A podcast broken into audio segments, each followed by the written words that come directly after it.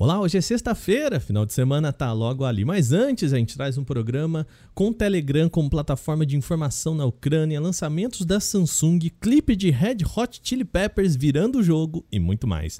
Eu sou Wagner Waka, vem comigo para as notícias do dia.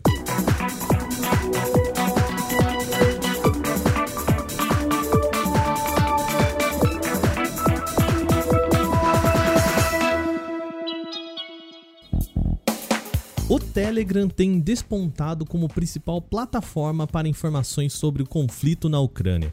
Isso é o que mostra o documento do Checkpoint Research. O instituto aponta que desde o dia 24, quando a ação russa começou no país vizinho, o número de grupos relacionados ao tema aumentou em seis vezes. São comunidades focadas no compartilhamento de informações, grupo de hacking contra a Rússia ou canais de grupos de apoio e doações para ucranianos. Dos grupos criados, o Checkpoint aponta que há quatro principais categorias: notícias quentes, hacking ativismo contra a Rússia, grupos de apoio e doações, além de outros assuntos. A maioria, 71%, é relativa à obtenção de notícias quentes ali da última hora do confronto. O Telegram, contudo, aponta que há também muita desinformação na plataforma.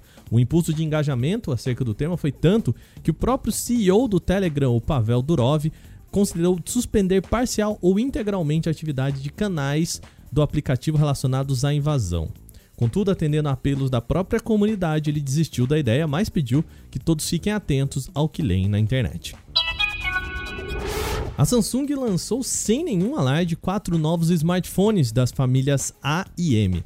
Vale lembrar que os aparelhos são de linha de entrada, sendo que as versões M geralmente são vendidas só online. Os modelos são Galaxy A13 4G, A23, Galaxy M23 5G e Galaxy M33. A linha foi lançada toda junta, pois eles compartilham muitas características entre si, são bem parecidos, tá? O tamanho da tela fica em torno de 6,5 polegadas e o pacote de câmeras também tende a ser os mesmos, com quatro lentes ali na parte de trás. Só o M23 que tem apenas três lentes traseiras. A principal diferença entre eles está nos processadores. O A13 é o mais básico com o chip Exynos 850 da Samsung, enquanto o Galaxy A23 adota um chip Snapdragon 680.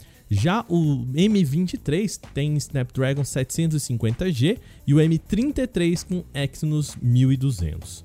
Embora todos os modelos estejam já apresentados, a Samsung ainda não revelou detalhes relacionados à faixa de preço nem data de lançamento. Isso deve acontecer nos próximos dias. O clipe de Californication da banda Red Hot Chili Peppers é um clássico da música. O vídeo conta a história de um jovem skatista e chamou muita atenção nos anos 2000 por trazer renderizações 3D que lembravam um jogo de PlayStation na época. A ideia do clipe todo era parecer com um jogo de videogame. Bom, agora isso não é só uma lembrança a mais. Californication de fato virou um videogame. O desenvolvedor espanhol Miguel Campos Orteza criou uma versão jogável do clipe com as mesmas cenas, corredor com pedras rolantes e o skate do clipe. De acordo com ele, o projeto do jogo de Californication começou como um desafio pequeno até crescer e ganhar status de jogo completo. Ao todo, são sete níveis que revivem os momentos de um dos maiores hits do Red Hot Chili Peppers. O jogo pode ser baixado gratuitamente no site itch.io e está disponível para computadores. O Edge navegador da Microsoft ganhou mais uma atualização. As mudanças agora ficam por parte do uso de várias contas em um mesmo computador.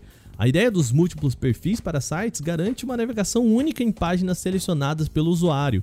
Ou seja, a ideia é que você use um perfil para o trabalho, outro para lazer e um terceiro só para compras, por exemplo. Assim evita que os rastreadores tenham um conjunto total do comportamento da sua navegação. E esse recurso também ajuda na hora de abrir, por exemplo, dois perfis diferentes em uma mesma rede social. Outra edição está nas prévias de documentos em PDF. O navegador mostra uma versão mais leve e menor do arquivo antes de você precisar baixá-lo. Como PDFs geralmente são pesados, a novidade pode ajudar a quem tem pouco espaço. E por fim, essa versão 99 do Edge foca na segurança do usuário. Agora é possível criar uma listinha de domínios para desabilitar o gerenciador de senhas e recursos de preenchimento automático. A atualização já está disponível de modo gratuito e pode ser baixada no próprio programa. Bom, no dia de ontem a gente comentou aqui no podcast sobre um erro do Itaú que afetou acesso a contas no Internet Banking. Infelizmente, a situação se normalizou por lá. Mas outras duas plataformas também enfrentaram instabilidades nesta sexta. Usuários do Banco do Brasil e Nubank tiveram problemas para acessar suas contas. O caso foi parecido em ambos. A maior dificuldade estava em realizar o login e, consequentemente, qualquer operação no aplicativo.